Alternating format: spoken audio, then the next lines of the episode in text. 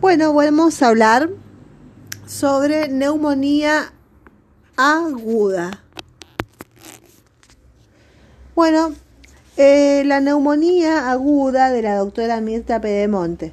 Neumonía, tenemos la neumonía bacteriana, que es la infección aguda del parénquima pulmonar, con signos clínicos y radiológicos de condensación sin desplazamiento mediastinal que puede afectar desde un segmento hasta todo un pulmón. Se reserva el nombre de neumonía multifocal o bronconeumonía. Es la forma más frecuente en lactantes al cuadro con múltiples imágenes de opacidad radiológica, generalmente mal definidas, sin límites segmentarios, acompañado de mal estado general del paciente. La etiología. El desafío que representa para los pediatras la neumonía aguda no es solo detectar su presencia, sino identificar su etiología. Hay una gran variedad de microorganismos identificados y no existe ningún antimicrobiano que cubra todas las posibilidades. Sigue siendo entonces el diagnóstico etiológico un requisito indispensable para el tratamiento adecuado, aunque gran número de veces el tratamiento específico no se logra y suele ser necesario un tratamiento empírico. Se considera que solo el 20% de las neumonías sin derrame se encuentra el agente causal. El conocimiento de esta enfermedad, que es un correcto interrogatorio, un examen físico meticuloso, el reconocimiento de los patrones clínicos frecuentes y la información que brindan los exámenes complementarios y microbiológicos, son de utilidad para reducir el espectro de los posibles agentes etiológicos, lo que permite la elección de un tratamiento empírico razonable. Conviene recordar que los virus son la causa más frecuente de neumonías en toda la edad pediátrica, exceptuando el periodo neonatal. El neumococo es la bacteria que causa más frecuentemente neumonías en, en toda la edad pediátrica, excepto neonatos. La tuberculosis debe ser siempre considerada un área endémica, sobre todo en neumonías de mala evolución. El micoplasma y la clamidia neumoniae son los agentes responsables del mayor número de neumonías que necesitan internación a partir de los 5 años de vida. Los demás agentes etiológicos de la neumonía adquirida aguda de la comunidad son los bacterianos, que son el Haemophilus influenza. Es una causa importante de neumonía en lactantes pequeños. La verdadera incidencia es desconocida debido a las dificultades técnicas y biológicas para su aislamiento. En la actualidad, con la vacunación anti-Haemophilus, su incidencia ha disminuido. El Staphylococcus aureus es más frecuente en pacientes con virosis previa, donde luego del síndrome gripal reaparecen los síntomas bruscamente. Las bacterias anaerobias mixtas son bacteroides, Fusobacterium, Peptostreptococcus, Peptococcus, agentes de neumonías intrahospitalarias muy poco frecuentes en neumonías adquiridas de la comunidad como Escherichia coli, Klebsiella pneumoniae, Enterobacter, Serratia, Pseudomonas aeruginosa. Las virales son la causa de neumonía aguda más frecuente en niños pequeños que muchas veces se expresan con un cuadro clínico diferente a las neumonías clásicas de la comunidad virus incisional respiratorio para influenza tipo 1, 2 y 3, influenza A, adenovirus y sarampión. Los micóticos son excepcionales en neumonías agudas de la comunidad. La mayoría son adquiridas en hospitales como el Aspergillus, Cándida, Histoplasma capsulatum, corticoide, coccidioides simitis, Cryptococcus neoformans. En la epidemiología, la neumonía bacteriana aguda habitualmente se presenta en invierno y al comienzo de la primavera cuando las infecciones virales están en alta incidencia. Se caracteriza por tener un comienzo agudo con fiebre alta y escalofríos, en algunas ocasiones punta de costado, por la cual se denominan neumonías típicas. El Streptococcus pneumoniae es la causa bacteriana que más frecuentemente produce neumonía en la edad pediátrica en todo el mundo. En aquellos países donde no se vacuna contra la Haemophilus influenza tipo B, la frecuencia de neumonías en los primeros tres años de vida es igual para ambas bacterias. El neumococo coloniza la nasofaringe en forma asintomática hasta que la presencia de un resfrío genera una disminución de la unidad local, posibilitando la diseminación sanguínea y la focalización séptica del neumococo. En las neumonías por Streptococcus pneumoniae, los portadores asintomáticos son la fuente principal de contagio.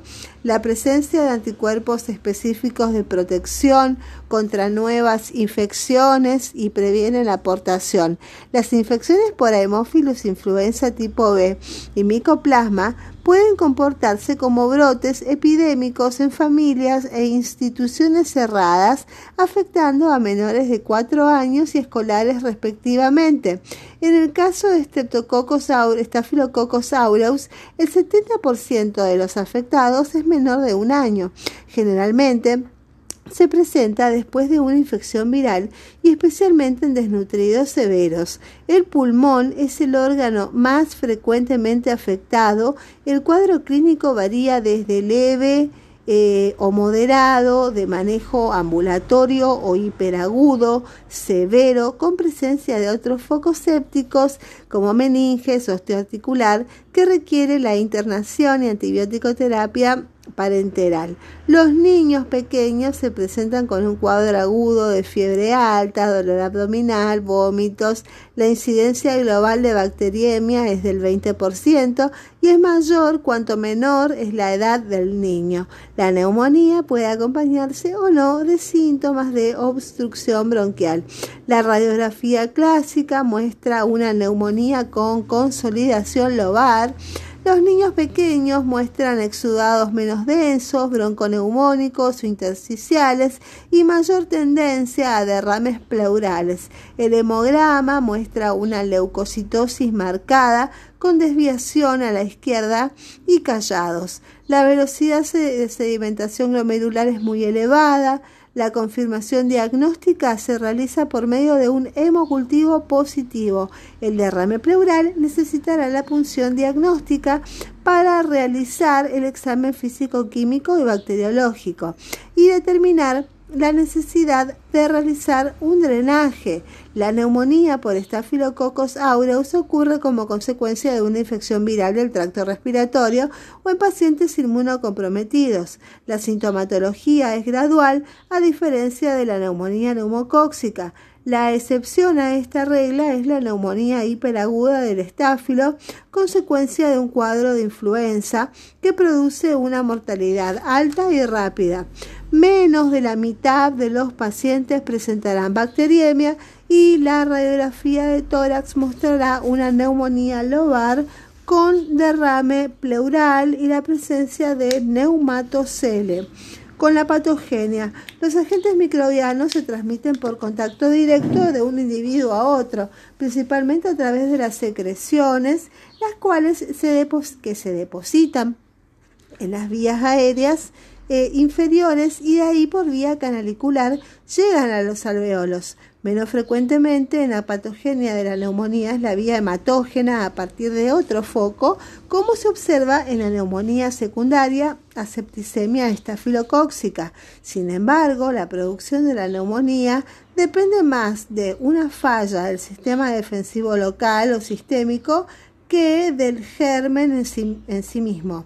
La infección viral altera los mecanismos locales de defensa, dentro de los cuales se destaca la disminución de la fagocitosis, la pérdida de la indemnidad de la mucosa y alteración de la flora normal de la vía aérea alta, permitiendo así la llegada y proliferación de los patógenos de la vía aérea inferior. Esto produce una inflamación con acumulación de sangre, que es la hepatización roja, que evoluciona hacia el predominio de polimorfonucleares, que es la hepatización gris, con resolución posterior ad integrum en el que los macrófagos tienen un papel muy importante. En las neumonías por Staphylococcus aureus, la producción de toxinas y enzimas como hemolicinas, leucocidina, estafiloquinasa o coagulasa tienden a producir una neumonía con amplias zonas de necrosis, abscesos y cavitaciones. En pacientes con compromiso agudo de conciencia, daño neurológico profundo como parálisis cerebral o sometidos a asistencia respiratoria mecánica y anestesia, puede haber paso masivo de las secreciones y contenido digestivo alto a la vía aérea con flora bacteriana mixta. En la clínica, la anamnesis, eh, la vacunación, si tiene vacunación, la hemolíticus, influenza B, antineumocóxica, todas, etcétera. Medio epidemiológico, el medio familiar, guardería, jardín de infantes, etc. Eventual contacto con enfermedades infectocontagiosas como tuberculosis, antecedentes de episodios de asfixia por aspiración de cuerpo extraño, tiempo, forma de comienzo, tos, fiebre, dolor torácico, dificultad respiratoria, etc. Tratamiento recomendado y medicación administrada, dificultad para alimentarse y o conciliar el sueño, internaciones previas en los últimos 30 días.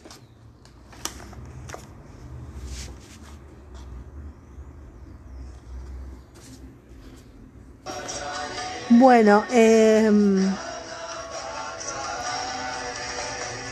el examen físico. Vamos a ver.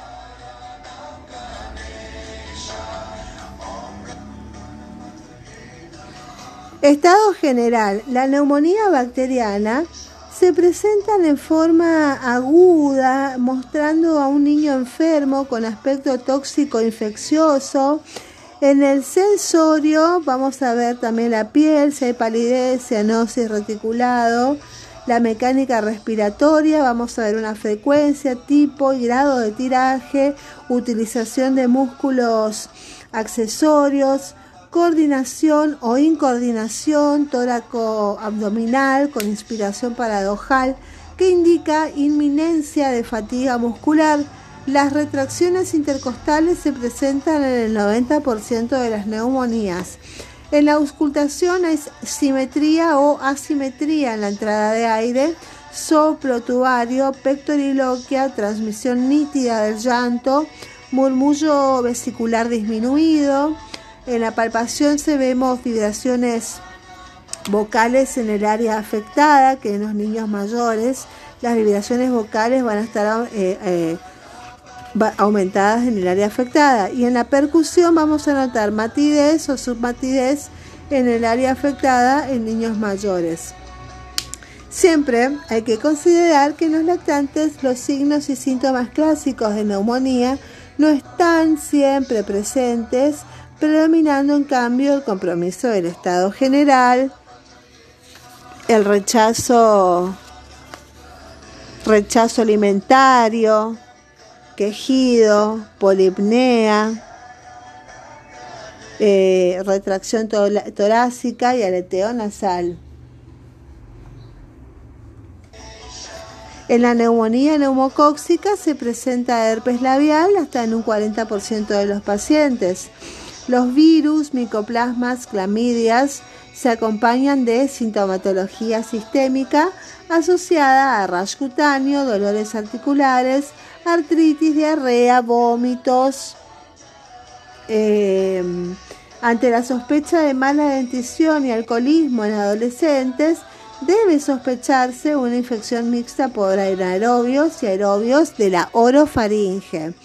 Con respecto a los pacientes con enfermedad de base previa, como mm, PC, fibrosis quística, SIDA, inmunosuprimidos, requieren evaluar gérmenes poco frecuentes y merecen consideraciones especiales.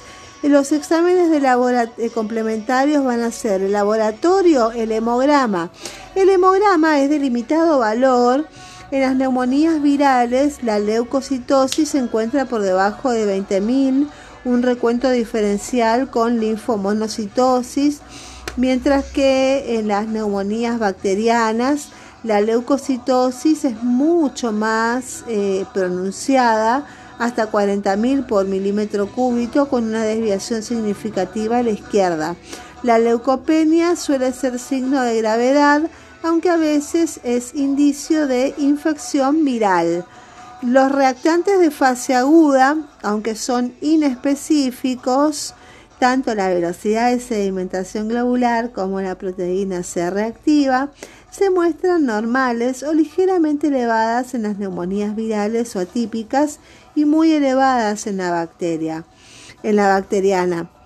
Con respecto a los hemocultivos, el diagnóstico etiológico requiere la recuperación del germen y aproximadamente el 20 al 30% de los pacientes con neumonía aguda presentan bacteriemia. Se debe hemocultivar a todos los pacientes en los que se sospecha una neumonía aguda. Un hemocultivo positivo es la documentación definitiva acerca de la etiología de una neumonía asociada. Se deben tomar como mínimo dos muestras de sangre periférica de lugares distintos. Deberá ser el médico quien decida la necesidad o no de realizar em, otros exámenes complementarios de acuerdo a un paciente a tratar. Por ejemplo, punción lumbar en lactantes pequeños si se sospecha bacteriemia, eh, aspecto tóxico grave o signos meningios, medio interno, estado ácido base. Estudios serológicos y detección de antígenos. El Streptococcus pneumoniae produce distintos antígenos y marcadores de superficie específicos de tipo de especie. El polisacárido C es un componente del ácido teicoico, que es la pared bacteriana, que es específico de la especie. Los antígenos polisacáridos de la cápsula son componentes de la superficie externa de los neumococos específicos de tipo. Eh, después el CIE en orina la, eh, eh, recuento de colonia en orina, sensibilidad de 40-60%, en el esputo de 72 a 94% y en el suero tiene una sensibilidad del 3 al 41% y el ELISA es más sensible, es más costoso y requiere más tiempo. El antígeno puede persistir mucho tiempo después del inicio de la neumonía aguda, incluso en pacientes ya tratados y en quienes los cultivos ya no son positivos. La especificidad del antígeno neumocóxico en el esputo sigue siendo un problema. Se comunican, se comunican tasas de falsos positivos del 18 al 20%. La diferencia entre la colonización y la contaminación orofaringia y la infección sigue siendo un problema con solución con esta técnica. Se han empleado pruebas serológicas para diagnosticar otros patógenos pulmonares, entre los que se cuentan el Haemophilus influenza, pseudomonas, especies de Legionella y Coxiella B. La sensibilidad y especificidad de estos ensayos son variables y muchos no están estandarizados en forma completa. En los casos de especies de micoplasma y clamidias, se deberían usar pruebas serológicas que nos permitirán confirmar o descartar estos gérmenes para la continuidad del tratamiento empírico.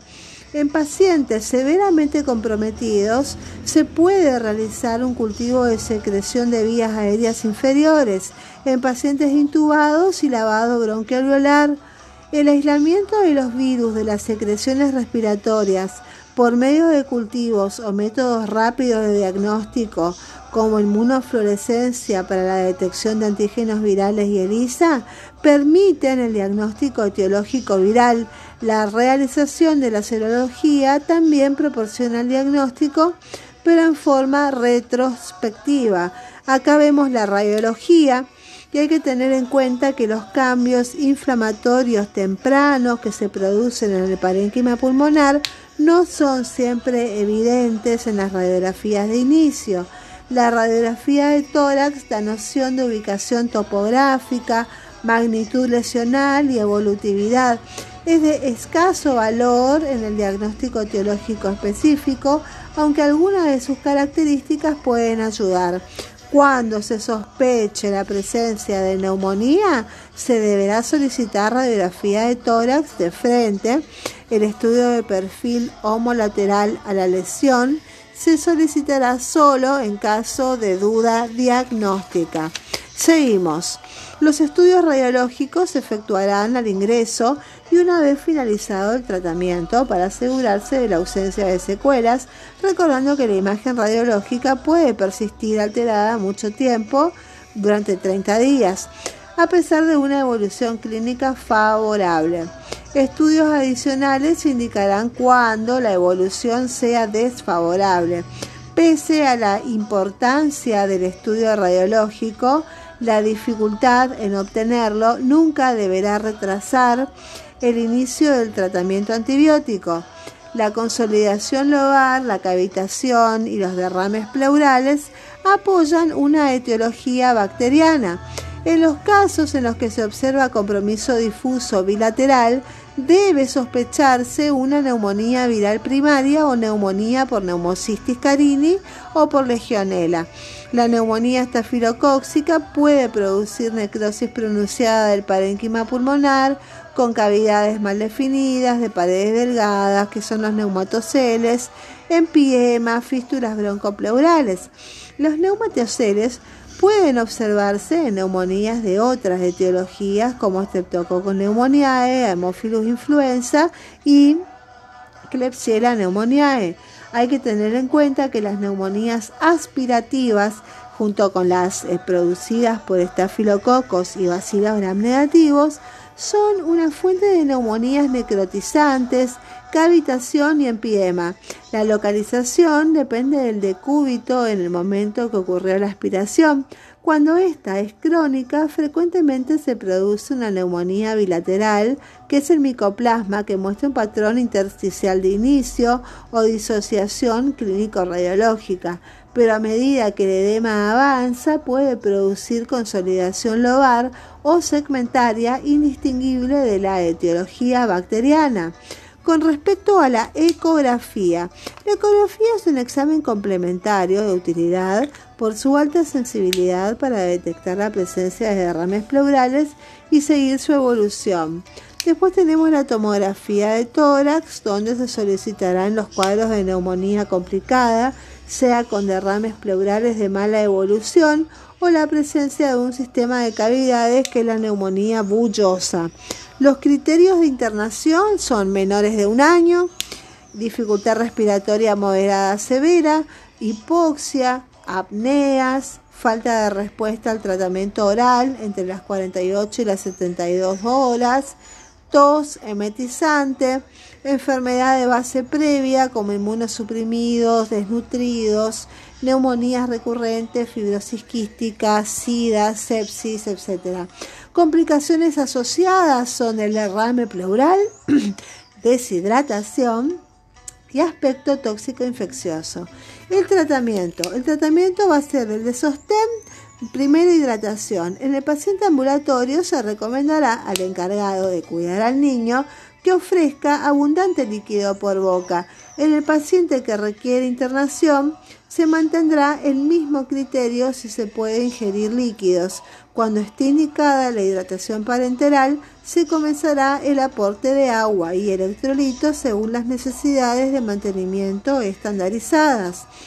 Con respecto a la alimentación, siempre que sea posible se mantendrá la lactancia materna. En todos los casos intentará mantener un aporte nutricional adecuado. La magnitud de la incapacidad ventilatoria puede hacer necesario funcionar la alimentación o incluso suspender el aporte oral. Después tenemos los antitérmicos. Cuando corresponda podrán utilizarse antitérmicos como el paracetamol. En la kinesioterapia. En la kinesioterapia no suele ser necesaria en los pacientes con neumonía y menos aún en los ambulatorios, más aún en estadios agudos de neumonías no complicadas, suele ser inefectiva y eventualmente dolorosa. Puede ser beneficiosa en estadios de resolución cuando aumentan las secreciones. La oxigenoterapia es excepcional que los pacientes con neumonía requieran oxígeno suplementario, aún los que debieran ser internados. Y el tratamiento específico, pese a su alta incidencia de infección viral en niños con neumonía, al no poderse descartar la etiología bacteriana, se debe instituir el tratamiento antibiótico. Tratamiento empírico inicial implica el empleo de determinados antibióticos según el germen que se sospeche. Se basa en la prevalencia de diversos agentes patógenos según elementos epidemiológicos o clínicos. El tratamiento antibiótico ambulatorio se puede iniciar con la amoxicilina, que es de 80 miligramos por kilo día cada 8 horas en niños con enfermedad leve o moderada. Cuando el paciente presenta toxicidad o no puede tolerar la medicación oral por la presencia de vómitos, la terapia debe ser iniciada por vía parenteral con ampicilina, cefuroxima, cefotaxima o ceftriaxona hasta que la mejoría clínica permita su administración por vía oral la duración del tratamiento es de 10 días.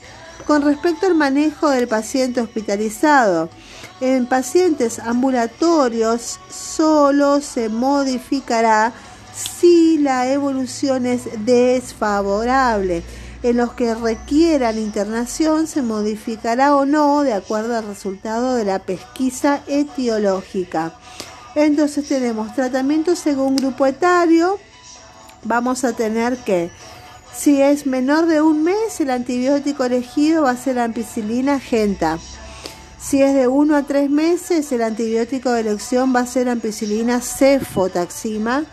Si el paciente tiene de 3 meses hasta 5 años, vamos a usar ampicilina o en su defecto amoxicilina. En segundo lugar, cefuroxime, también puede ser ceftriaxona o macrólidos. Y si son niños mayores a 5 años, se usa penicilina primero, después ceftriaxona también y cefuroxima. Y las alternativas a todas son el cefotaxima. Seguimos. Consideraciones en cuanto al tratamiento. El tratamiento de la neumonía es de 7 a 10 días aproximadamente o 5 días de apirexia. Neumonías por estafilococos aureus es de 21 días. Eh, pasar a oral cuando no haya clínica de toxi-infección, cuando haya ausencia de disnea luego de 24 a 48 horas sin fiebre y mejoría clínica. El cambio de vía de administración debe realizarse con el mismo antibiótico y la dosis útil máxima. El egreso hospitalario será a las 24 horas de iniciada la medicación oral, sin recurrencia de la fiebre ni cambios clínicos. Después tenemos la neumonía en diferentes grupos etarios. Por ejemplo, en recién nacido. La neumonía que se desarrolla en el recién nacido inmediatamente luego del parto se debe, en la mayoría de los casos, al estreptococo del grupo B y a la Escherichia coli otros gérmenes suelen ser las bacterias entéricas gram negativas, listeria monocitogenes y raramente Staphylococcus aureus asociado a una infección de piel, conjuntivitis o infección de catéter. Los aminoglucósidos deben ser administrados en una sola dosis diaria con la que se logra igual eficacia y menor eh, frecuencia de efectos adversos. de sospechar la existencia de un estafilococo, la ampicilina debe ser reemplazada por una cefalosporina de primera generación. La duración del tratamiento es de 7 a 10 días. Después tenemos la neumonía en diferentes grupos etarios, por ejemplo, de 1 a 3 meses. después del mes hasta los 3 meses, a esta edad, puede el bebé desarrollar una neumonía con los gérmenes descritos en el periodo neonatal, a los que se agrega el neumococo y la clamidia trachomatis, uroplasma ureolítico, citomegalovirus. A su vez, los virus respiratorios pueden causar también neumonitis difusa frente al paciente con estridor y sibilancias, afebril y con una, radiografía de neumonía bilateral alveolo intersticial y el tratamiento de elección es la eritromicina por vía oral. En los niños de 3 meses hasta los 5 años, en este periodo aproximadamente el 75% de los casos de neumonía son de etiología viral. En los mayores de 5 años, a partir de los 5 años de vida, en niños con neumonía leve o moderada, donde los micoplasmas, clamidias o neumococos son los agentes etiológicos por tratar, deben utilizarse nuevos macrólidos. En caso de presentarse una neumonía lobar, con toxicidad significativa y o derrame pleural, el tratamiento antibiótico debe iniciarse con cefuroxima por vía endovenosa o ceftriaxona asociada a eritromicina o a nuevos macrólidos por vía oral. Con respecto a la evolución y al pronóstico, con respecto al diagnóstico y tratamiento adecuados, el pronóstico es muy bueno y habitualmente no deja secuelas. La persistencia de fiebre después de las 48 horas de tratamiento antibiótico apropiado hace sospechar alguna complicación que son el absceso, el empiema, la resistencia bacteriana, aparición de focos secundarios como pericarditis, em, artritis, meningitis, etc. Después tenemos el seguimiento.